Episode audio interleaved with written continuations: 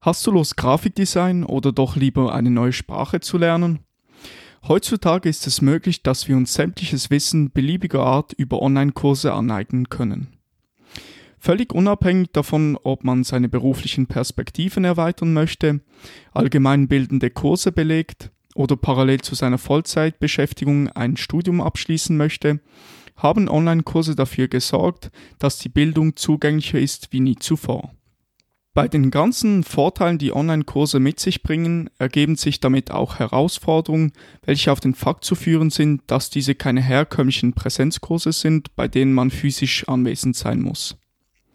Darum ist es wichtig, mit einem Plan solch eine Herausforderung anzugehen, um den bestmöglichen Wissenstransfer zu ermöglichen. Ohne einen Plan kann der Wissenstransfer gestört werden und die eigene Leistung darunter leiden. Um genau dem vorzubeugen, werde ich nun einige Herausforderungen aufzeigen, denen sich Online-Lernende gegenüberstehen und in einem zweiten Schritt eine Lösung präsentieren, wie du deinen nächsten Online-Kurs erfolgreich bewältigst. Also kurz gesagt möchte ich dir verschiedene Techniken zeigen, um im Online-Kurs erfolgreich zu sein. Und somit herzlich willkommen zum Catch the Zenith Podcast Episode Nummer 15. Falls du in Zukunft keine Episode mehr verpassen möchtest und spannende Artikel über Produktivität, Lernen, Wirtschaft und Gesundheit erhalten willst, kannst du gerne meinen Newsletter abonnieren, den findest du auf catchthezenith.com. Dort findest du auch den Artikel zu dieser Episode. Nun, bevor wir anfangen, viel Spaß mit dem Intro. Catch the Zenith, der Podcast über Produktivitätssteigerung, effizientes Lernen, Wirtschaft und Gesundheit. Mein Name ist Nikola Flückiger und ich freue mich, dass du dabei bist. Zur ersten Technik, um im Online-Kurs erfolgreich zu sein. Betrachte den Online-Kurs als normale Präsenzveranstaltung. Die meisten Kurse werden aktuell asynchron unterrichtet, mit anderen Worten, der Professor veröffentlicht beispielsweise einmal pro Woche ein Vorlesungsvideo oder ein Folienskript.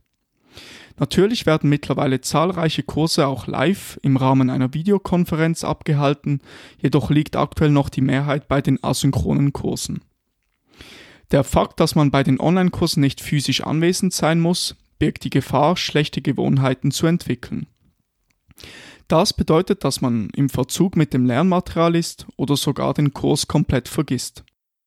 Um dem gegenzusteuern, sollte man einen Online-Kurs wie eine physische Präsenzveranstaltung betrachten. Selbst wenn man sich nicht zu einer bestimmten Zeit in einem Seminarraum trifft, sollte man sich am besten eine Zeit festlegen bzw. in den Kalender eintragen, wann man sich dem Online-Kurs widmet. Somit hat man eine bestimmte Routine, bei der man sozusagen in den Kurs geht und sich vollkommen auf diesen konzentrieren kann. Jeden Morgen seiner Routine nachzugehen und sich dem Online-Kurs zu widmen, kann einen signifikant positiven Unterschied auf Produktivität und Motivation haben. Somit erstelle dir eine Routine und versuche diese Tag für Tag umzusetzen. Des Weiteren ist es wichtig, Ablenkungen aus dem Weg zu schaffen. Bei Online-Kursen hat man keinen Professor oder Lehrer, der einem über die Schulter schauen kann und allenfalls interveniert. Ebenfalls sitzen auch keine Kollegen neben dir, die einem dazu motivieren können, sich auf die Vorlesung zu konzentrieren. Dadurch kann man sich schnell einmal von Mitbewohnern, Social Media oder anderen potenziellen Aktivitäten ablenken lassen. Aus diesem Grund ist es wichtig, dass man versucht, sämtliche Ablenkungen aus dem Weg zu schaffen und einen Lernraum schafft, in dem man störfrei arbeiten kann. Dazu gibt es zahlreiche Apps, die einem bei der Lösung dieses Problems zur Seite stehen. Empfehlungen von solchen Apps findest du in meinem Artikel über die Pomodoro-Technik. Die Pomodoro-Technik ist dabei das richtige Stichwort, wenn man noch Mühe damit hat, Aufgaben anzupacken. Diese Technik verwendet 25 Minuten Zeitintervalle, in denen man fokussiert nur an einer Aufgabe arbeitet. Die genaue Funktion dieser Technik findest du ebenfalls im dazugehörigen Artikel.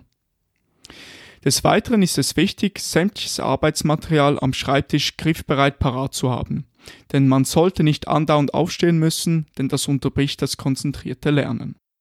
Nun zum dritten Punkt. Eine Lerngruppe bilden. Als jemand, der es bevorzugt, in Gruppen zu lernen, sind Online-Kurse eine klare Umstellung. Vielleicht kennst du ein paar Leute, die den gleichen Kurs belegen, jedoch ist es eine andere Situation, wenn man nicht nebeneinander sitzt. Ebenfalls kann man nicht einfach mit seiner Lerngruppe in die Bibliothek gehen, um zu lernen. Darum sollte man nach anderen Möglichkeiten suchen, wie man trotzdem mit anderen Personen lernen kann. Da Online-Kurse im Normalfall mehrere Personen belegen, kann man genau das ausnutzen, um virtuelle Lerngruppen ins Leben zu rufen. Dafür gibt es bekannte Videokonferenzplattformen, die einem das ermöglichen. Viele Kurse verfügen auch über eine Online-Gruppe bzw. Diskussionsforum, in denen man sich mit anderen Lernenden austauschen kann.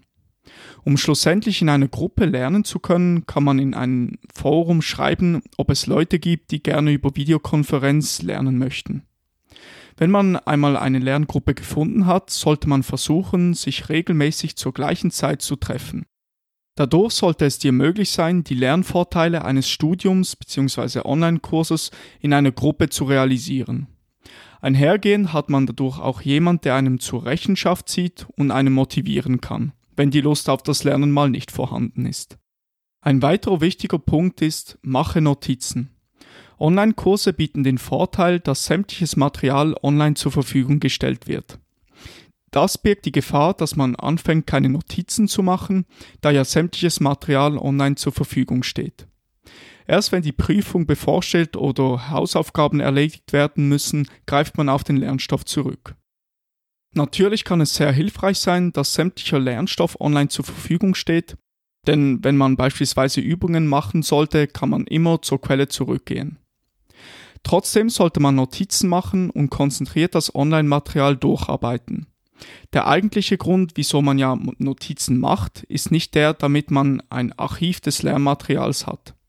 Der eigentliche Gewinn, den man durch Notizen erlangt, ist, indem man sich mit dem Material auseinandersetzt und versucht, das Ganze in eigenen Worten wiederzugeben. Das fördert somit das Verständnis und führt dazu, dass man sich die Inhalte merken kann. Dann die zur Verfügung gestellten Ressourcen verwenden. Um in einem Online-Kurs erfolgreich zu sein, sollte man am Unterricht teilnehmen und sich mit dem Material auseinandersetzen.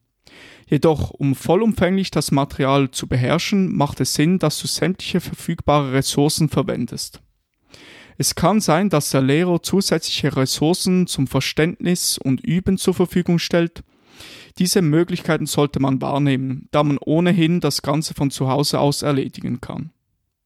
Ebenfalls kann es sinnvoll sein, virtuelle Fragestunden vom Professor zu besuchen. Natürlich muss die Gegebenheit sein, dass er diese auch anbietet. In diesen Stunden kann man Fragen zur Vorlesung, zu Hausaufgaben oder zur bevorstehenden Prüfung klären. Dann zum sechsten Punkt. Habe einen speziellen Lernraum. Wenn man im wirklichen Leben seine Mitstudenten trifft, ist man meist in einem Hörsaal oder Seminarraum. Wiederum zu Hause hast du schon alles eingerichtet und kannst gleich loslegen. Ein vorbestimmter Lernbereich kann dabei helfen, konzentriert zu bleiben und Lernen von Pause trennen zu können. Dieser Lernraum kann dabei überall sein. Entscheidend ist einfach, dass man sich dort bestmöglich konzentrieren kann. Ein Platz im Schlafzimmer, am Tisch in der Küche oder sogar auf dem Balkon können Möglichkeiten sein. Wichtig ist schlussendlich, Umgebungen zu meiden, die zu bequem sind oder die einem ablenken. Beispielsweise im Bett zu lernen oder neben einem Fernseher zu sitzen sind nicht empfehlenswerte Orte, um konzentriert lernen zu können. Am besten ist es, wenn man einen Lernraum gefunden hat, der einem signalisiert, jetzt muss ich lernen. Dann zum siebten Punkt, wie du Online-Kurse erfolgreich meistern kannst. Fristen im Auge behalten. Im normalen physischen Unterricht erinnert einem der Professor meist an bevorstehende Prüfungen, Hausaufgaben oder andere Fälligkeitstermine. Bei Online-Kursen fällt diese Erinnerung teils weg und somit muss man selber die Fristen und Daten im Überblick behalten. Aus diesem Grund sollte man den Lehrplan der Veranstaltung bzw. des Kurses lesen und alle Daten heraussuchen, welche für dich relevant sind. Um diese Daten nicht zu vergessen, kannst du diese in einen Kalender eintragen.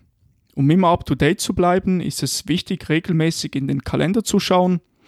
Natürlich kann es auch Änderungen von Fristen geben, die man dann entsprechend im Kalender aktualisieren sollte.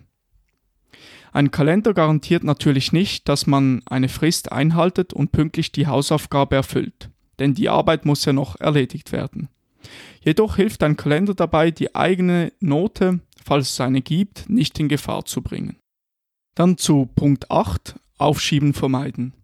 Ein Online-Kurs kann zu übermäßigem Aufschub führen, denn es besteht ja meist keine regelmäßigen Klassentreffen, die dich beschäftigen und sozusagen zur Rechenschaft ziehen können.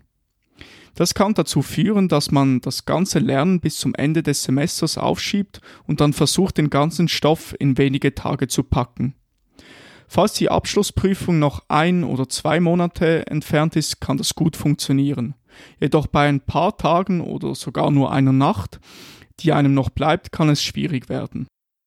Um solch eine Situation zu vermeiden, ist es sinnvoll, einen Zeitplan für das Semester oder für die intensive Lernphase zu erstellen. Lege dabei Fristen fest, bis wann man seine Zusammenfassung fertig haben sollte, ein Skript fertig gelesen oder eine Übung nochmal gelöst haben sollte. Einfach das, was man tun muss, um das Material bestmöglich zu lernen.